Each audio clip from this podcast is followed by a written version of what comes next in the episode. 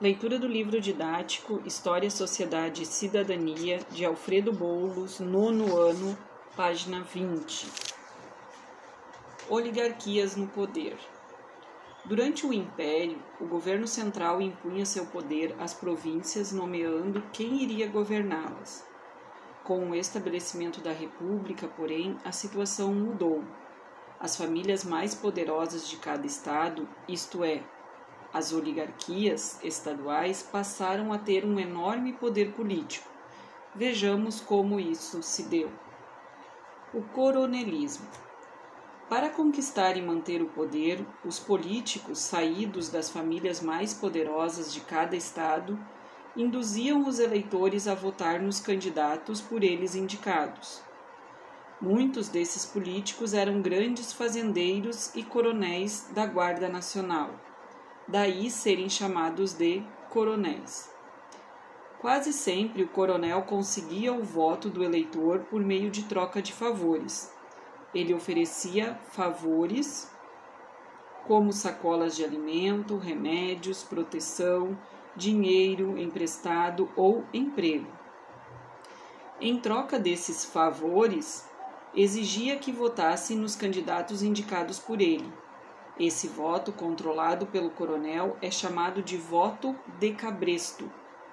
Na época, a fraude eleitoral era generalizada. Falsificação de resultados, roubos de urnas, inclusão de votos de criança, de defuntos, de pessoas inexistentes eram práticas comuns nas eleições. Era assim que os poderosos de cada localidade ou estado se perpetuavam no poder. Os coronéis mais poderosos de cada região faziam alianças entre si e elegiam o presidente de estado, cargo equivalente hoje ao de governador. Esse, por sua vez, retribuía o favor enviando verbas para a construção de escolas, praças, igrejas nas cidades controladas por aqueles coronéis a política dos governadores. Usando as mesmas práticas de troca de favores e corrupção eleitoral, as oligarquias estaduais ajudavam a eleger deputados e senadores favoráveis ao presidente da República. Este, por sua vez, retribuía o favor, liberando verbas, benefícios e dando apoio político a elas. Esse esquema político que ligava os governos estaduais e presidente da República foi conhecido pelo presidente Campos Salles. Foi concebido pelo presidente Campos Salles em 1898 a 1902 e recebeu o nome de Política dos Governadores. Assim, por meio de alianças e trocas de favores que uniam municípios, estados e governo federal, as oligarquias mantiveram-se no poder durante a maior parte da Primeira República. Observe o esquema.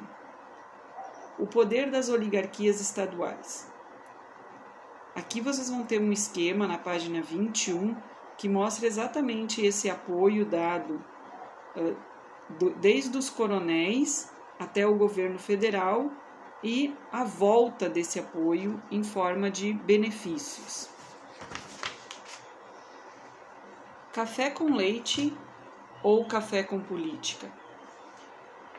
Durante muito tempo se acreditou que a aliança entre São Paulo, grande produtora de café, e Minas Gerais, grande produtor de leite, os estados mais ricos e mais populosos da época, teria permitido às oligarquias desses dois estados o controle exclusivo do poder na Primeira República. Estudos recentes mostram, no entanto, que não foi bem assim. Veja o que a historiadora Cláudia Viscardi diz sobre o assunto. Café com política.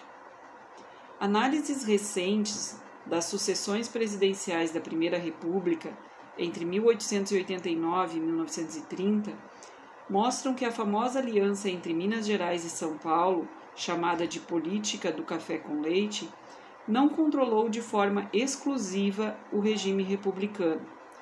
Havia outros quatro estados, pelo menos, com acentuada importância no cenário político, o Rio Grande do Sul, o Rio de Janeiro, a Bahia e Pernambuco. Os seis, para garantirem sua hegemonia, possuíam uma forte economia e com e ou uma elite política, bem representada no parlamento. E juntos ou separados participaram efetivamente de todas as sucessões presidenciais ocorridas no período.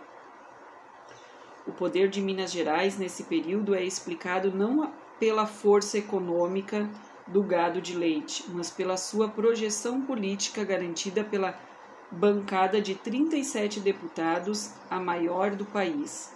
E a influência de Minas também derivava da forte cafeicultura, já que foi o segundo maior produtor de café do Brasil até o final da década de 1920, sendo responsável por 20% em média a expressão mais adequada para a pressuposta aliança Minas Gerais e São Paulo seria então café com café e não café com leite. Indústria e operários na Primeira República. Durante a Primeira República ocorreu o crescimento constante do número de indústrias no Brasil. Em 1889, ano da proclamação da República, o Brasil contava com 636 indústrias e cerca de 54 mil operários. Veja como essa situação se alterou observando a tabela abaixo. Em 1907, o número de indústrias já era 3.258 e o número de operários era 149.018. Já em 1920, o número de indústrias passa a ser de 13.336 e o número de operários 275.512. Perceba que entre 1907 e 1920, o número de empresas cresceu por volta de quatro vezes, enquanto de operários e empregados quase duplicou. Durante muito tempo, se disse que esse crescimento deveu-se em grande parte aos efeitos da Primeira Guerra Mundial, entre 1914 e 1918, sobre a nossa economia, quando o país foi forçado a fabricar o que antes importava. Estudos recentes, no entanto, demonstram que a industrialização brasileira foi estimulada por quatro fatores principais. Primeiro, capitais nacionais acumulados com as exportações agrícolas, sobretudo do café. Em segundo, a disponibilidade de matéria-prima. Em terceiro, grande oferta de mão de obra barata. E por último, um sistema de transporte ligado aos portos. São Paulo tornou-se o estado mais industrializado do país. As maiores fábricas paulistas foram montadas por fazendeiros de café como Antônio Álvares Penteado e por imigrantes como Francesco Matarazzo.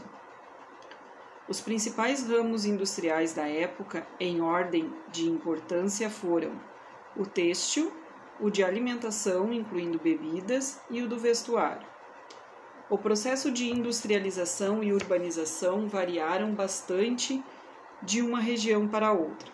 A região Sudeste, sobretudo São Paulo, recebeu os maiores investimentos liderar, liderando a corrida industrial no, no país. Modernização e urbanização. Os processos de industrialização e modernização ocorreram ao mesmo tempo em várias cidades. Vejamos o caso de São Paulo. Até 1850, São Paulo era uma cidade pequena, provinciana e politicamente pouco importante para o império. Sua área mais urbanizada era formada pelas ruas Direita, Direita Quinta, a desculpa. Suas áreas mais urbanizadas era formada pelas ruas Direita, 15 de Novembro e São Bento. Com o boom da economia cafeeira, a cidade ganhou uma extensa rede ferroviária comercial e financeira, e na década de 1870 passou a crescer em ritmo acelerado. Com o crescimento da cidade, o centro antigo de São Paulo deixou de ser desejado como área residencial. A lógica do crescimento urbano empurrou a população pobre para as áreas onde os terrenos eram mais baratos, e as linhas ferroviárias com várias estações ajudavam no transporte das pessoas. Alinhadas a essa rede ferroviária, ergueram-se também indústrias que, à época, se tornaram um elemento característico da paisagem paulistana. A elite paulista buscou áreas onde havia chácaras, como a Vila Buarque, Santa Cecília e Campos Elíseos, e lá construiu bairros residenciais com mansões luxuosas, como o Higienópolis e o Pacaembu. No alto ergueu-se a Avenida Paulista, o documento mais visível do poder dos cafeicultores. Um dos marcos decisivos da cidade de São Paulo no progresso e modernização foi a constituição da Light, em 1889, empresa com sede, no, em, empresa com sede em Toronto, no Canadá. Depois de obter, mediante compra, o direito de explorar o serviço de transporte, a Light passou a investir também na distribuição de energia elétrica na cidade. Outro marco importante na modernização de São Paulo foi a estreia do bonde elétrico em 1900.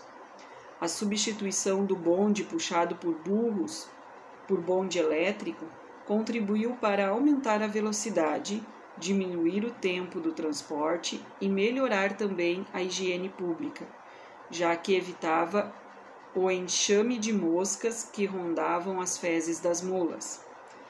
A energia elétrica e o transporte impulsionaram a indústria, o comércio os serviços e também o lazer. Os bondes elétricos ligavam o centro da cidade aos bairros, servindo sobretudo ao transporte de trabalhadores e estudantes e estimulando a ocupação dos espaços vazios e a formação de novos bairros. Exemplo disso são as linhas que passavam por bairros como a Penha, Santana, Jabaquara, Santo Amaro e Pinheiros. Nos anos de 1920, enquanto o centro de São Paulo se verticalizava com a construção de inúmeros prédios, a periferia da cidade se expandia com a formação de novos bairros. Na década de 1920, a população de São Paulo saltou de 580 mil para 888 mil habitantes, crescimento de mais de 50%.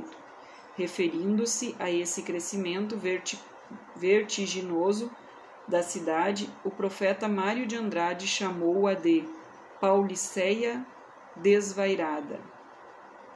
Entre 1890 e 1920, outras importantes cidades também cresceram.